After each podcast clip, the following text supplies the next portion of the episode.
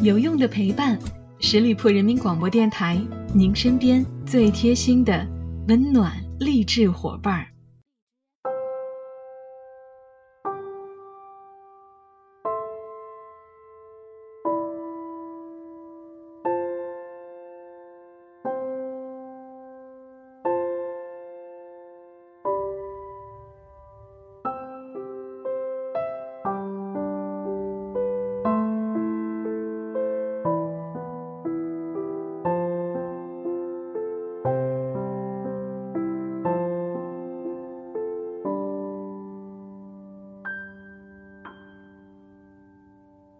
Hello，亲爱的小伙伴们，又到了每周一与您不见不散的名人风范，我是小五。这几次啊，已经有很多位的朋友都给小五私信说，特别想听星爷的故事。其实之前我做的都市聊聊吧的节目，已经有好几期节目都做到星爷，因为他是我最喜欢的偶像，没有之一。不过，既然都市聊聊吧已经是过去式了，那今天咱们就重新来认识一下。这位传奇的喜剧之王，周星驰。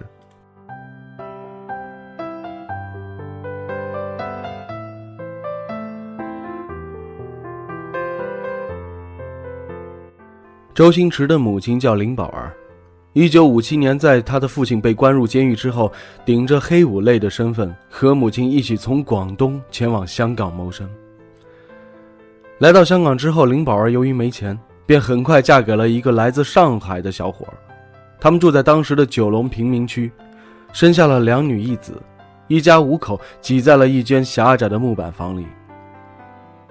林宝儿嫁给周星驰的父亲，爱情的成分比较少，更多的是为了生活。个性不合是正常的事儿，两个人经常吵架，乃至大打出手。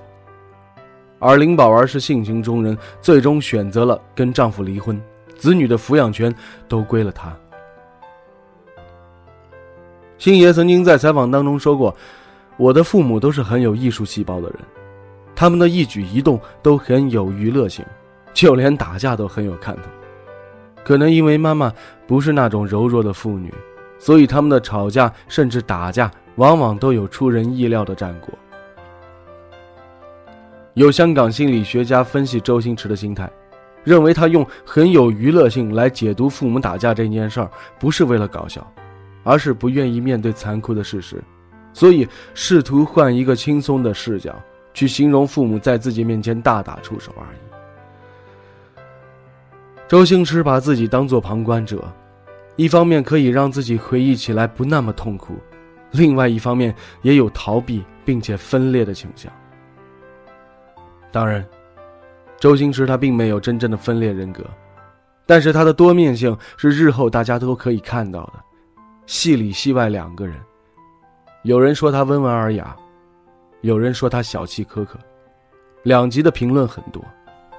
很多人认为周星驰现实当中的性格跟电影里很相像，其实刚好相反，戏里他说话很快，戏外说话却很慢。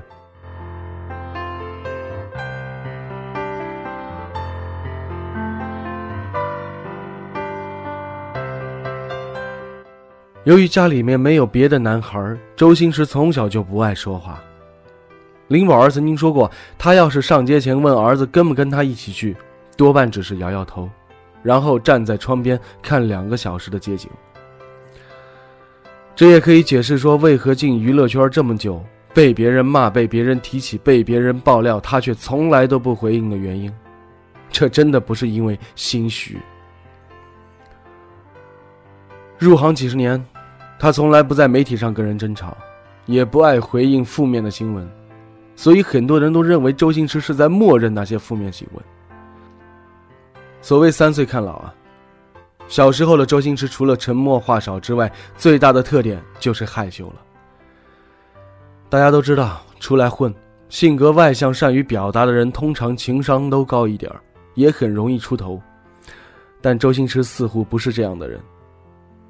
年少时的家庭贫困，还有两个姐妹。每次吃饭，母亲总爱把肉夹给他，可每次周星驰都会把吃剩下的肉放嘴里咬一遍再吐出来。更过分的是，有一次他竟然把整只鸡腿扔到地上。母亲认为他很自私，忍不住打了他。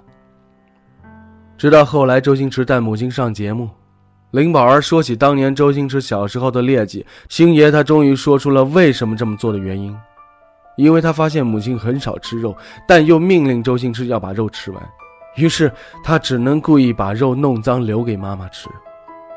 而这种不善于表达自己、不善言辞的性格，在他的人生中造成的误会，应该不是一次两次了。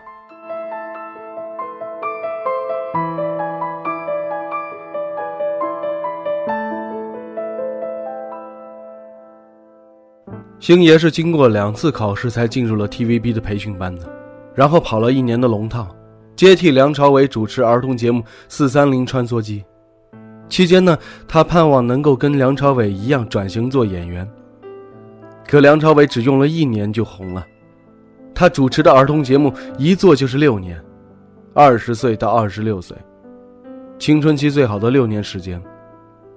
如果是一个善于表达自己的人，也许事情就不会是现在这样了。不知道他这六年是怎么过来的。如果一个人在一个自己都不想待的岗位上工作六年，曾经的理想和志向，相信都会被消磨掉。在人生有着最大的可能性的时间，看着六年时光消逝，而其他人都纷纷混出头了，不自卑才怪呢。这几年真的是影响了他的一生，连拍喜剧都能拍出忧郁的感觉来。他其实真的是一个悲观主义者。一九八八年。二十六岁的周星驰得到了李修贤的赏识，出演了电影《霹雳先锋》，一举夺得了台湾金马奖最佳男配角奖。他当时坐在台下，听到主持人说出周星驰的名字，还小心地问旁边人：“确定是我吗？”上台时候领奖的时候，普通话也很差。他说：“我会继续努力。”非常可爱。其实他人真的很单纯，也很容易就满足了。而在片场。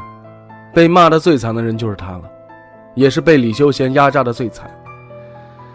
大家都知道《大话西游》里面那句著名的台词：“他好像一条狗啊。”其实这句话来自于李修贤在片场骂周星驰的一句话。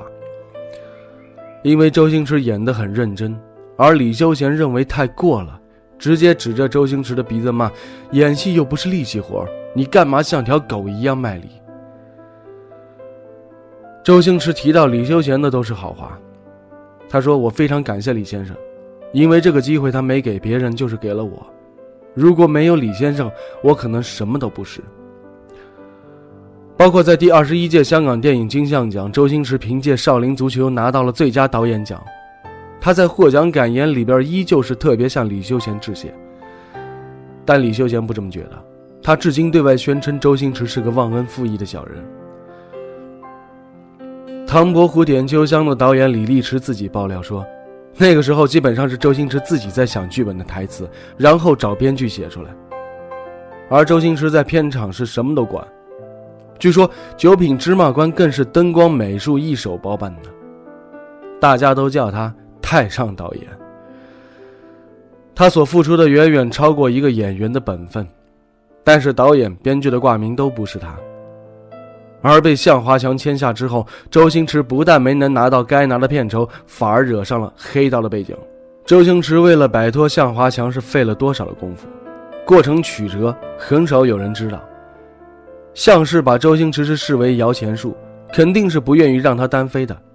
曾经出过一件事儿啊，就是加拿大的移民局之所以认为周星驰涉黑，是收到了香港圈中人的匿名举报。说周星驰当演员是为了帮香港的黑帮洗黑钱，真的太可怕了。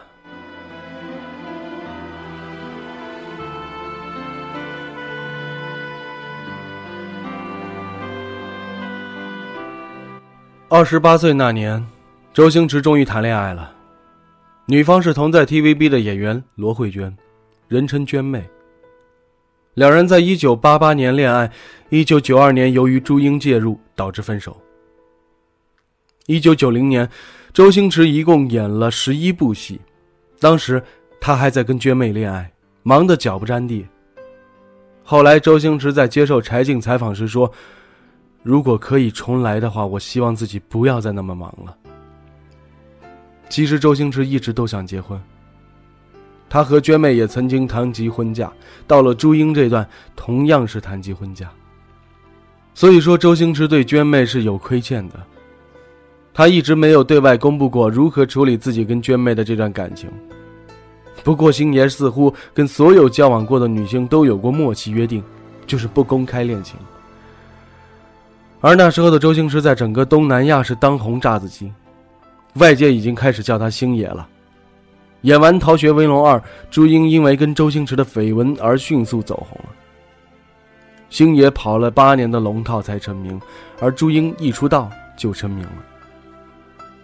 一九九四年，朱茵还是周星驰的女朋友，星爷请她出演《大话西游》当中的紫霞仙子，这个角色几乎是为朱茵量身打造的。事实证明，也够他吃一辈子的老本了。由于《大话西游》太过深入人心，所以星迷们对朱茵的态度也是分成了两派：一派是感性派，觉得惋惜，希望两人在一起；而另外一派是理性派，认为他们生活里根本就不是一路人。罗慧娟曾经说过，周星驰是一个很痛苦的人，永远会为了工作拼命，同他相处一定要有耐性。因为你同他讲话，他好像听不到，其实他是在想东西。而莫文蔚也说过，他的喜剧不只是喜剧，其实很有深度，除了逗你笑，也讲了很多有哲理的东西。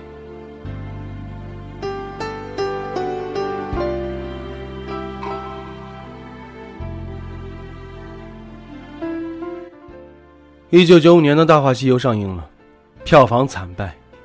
周星驰自立门户，首次创办的彩星电影公司宣布倒闭。香港的观众都觉得被骗了，他们没想到原来周星驰还可以谈爱情，《西游记》这个故事还可以用悲剧的方式解读。但周星驰不甘心，又跟刘镇伟拍了《回魂夜》，结果票房还是不如人意。两部电影的失利，周星驰不得不继续跟王晶合作，拍了《百变星君》。讽刺的是，《百变星君》的票房好的是一塌糊涂。这个事实动摇了周星驰的信念。之后，他连续拍了好几部自己不喜欢但票房很高的电影。长期的贫穷潦倒让周星驰非常缺乏安全感。好不容易得到做演员的机会，他很怕再失败。那几年，他接片基本上是在还以前的人情债。算死草。行运一条龙，千王之王两千，全是在帮忙捧新人。而那些新人都在学周星驰的无厘头风格，这让周星驰觉得更加的苦闷。他觉得不能再这样下去了，然后就有了喜剧之王。但香港电影的黄金年代已经过去了。虽然喜剧之王是当年香港票房的冠军，但是总票房还不到三千万。金像奖还是照样看不起周星驰，连一个提名都没给。星爷说过：“我觉得最好的东西是笑中有泪。喜剧之王是一个尝试，我觉得已经够了，因为你不能完全自我，还要考虑到票房和市场。我不敢拍成彻底的悲剧。拍电影是很现实的，观众开不开心，才有人决定是不是继续投资给你拍电影了。”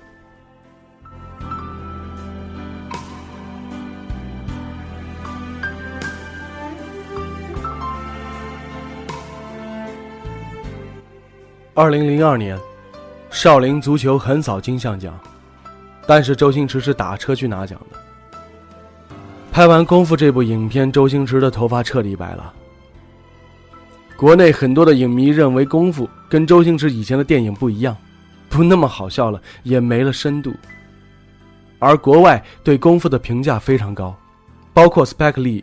在纽约大学教了十五年的电影，每个从他手下毕业的学生都会收到一份必看电影清单，里边就有周星驰的功夫。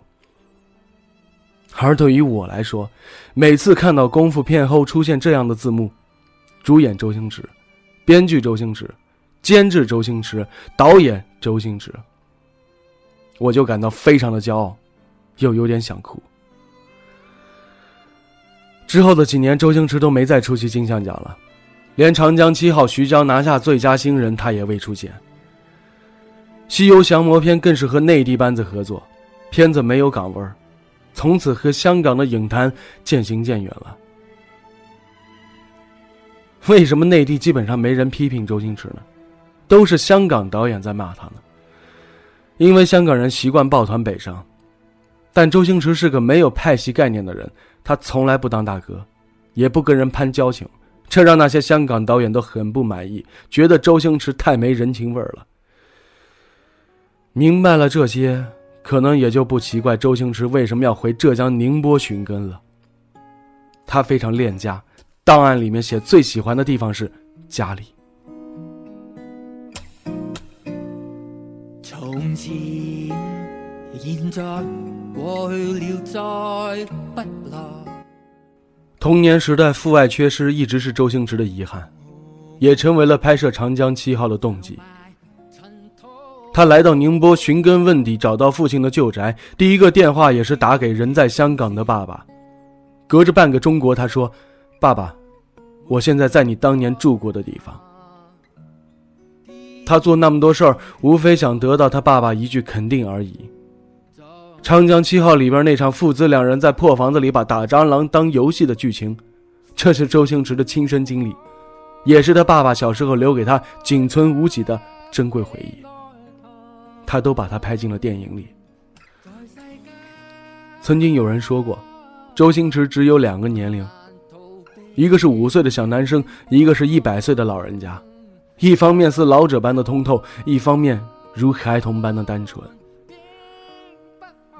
过去的生活塑造了周星驰，也牵扯了周星驰，并难免让他悲伤。年幼的时候，我们只把他的电影当成笑话，一个人躲在被窝里露着头咯咯的笑。稍大一些。把他的电影当作励志片，每个电影中的小人物都好像有自己的影子。再大一些，我们把他的电影当作文艺片偶尔思考眼泪和微笑哪个更重要。等我们老了，他的电影是一部部的纪录片回忆星爷带我们走过的那些青春、成熟和回不去的岁月。周星驰。岁月安好，静默如初。今以此节目向你致敬。好了，亲爱的听友们，感谢大家收听今天的名人风范，我是小五。欢迎大家关注十里铺人民广播电台公众微信，在订阅号中直接搜索“十里铺人民广播电台”，点击关注就可以了。我们下期节目再会喽，拜拜。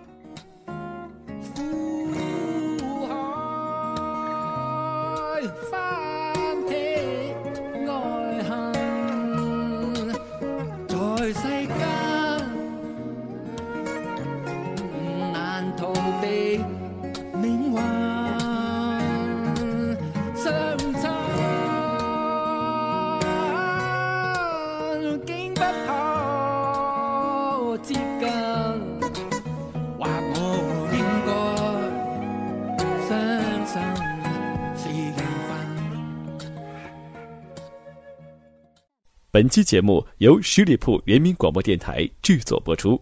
了解更多的资讯，请关注十里铺人民广播电台的公众微信和新浪、腾讯的官方微博。感谢收听，我们明天再见。